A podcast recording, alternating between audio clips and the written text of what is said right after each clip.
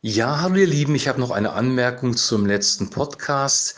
Ähm, für die Theologen unter euch oder diejenigen, die sich intensiver mit dem Wort Gottes beschäftigen, denen ist vielleicht aufgefallen, dass die Elberfelder von einem Baum des Lebens spricht und Luther mit Bäume äh, das Ganze übersetzt hat. Und das liegt daran, dass hier nur Holz steht im griechischen Urtext und ähm, das kann man so oder so deuten. Also wie gesagt, beide Übersetzungen ähm, interpretieren das, was da steht.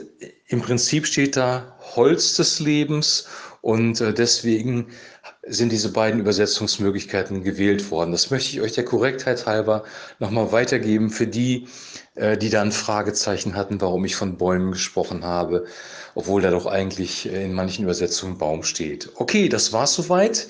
Nur eine kleine Ergänzung und jetzt habt eine gute Zeit und ein gutes Wochenende. Shalom.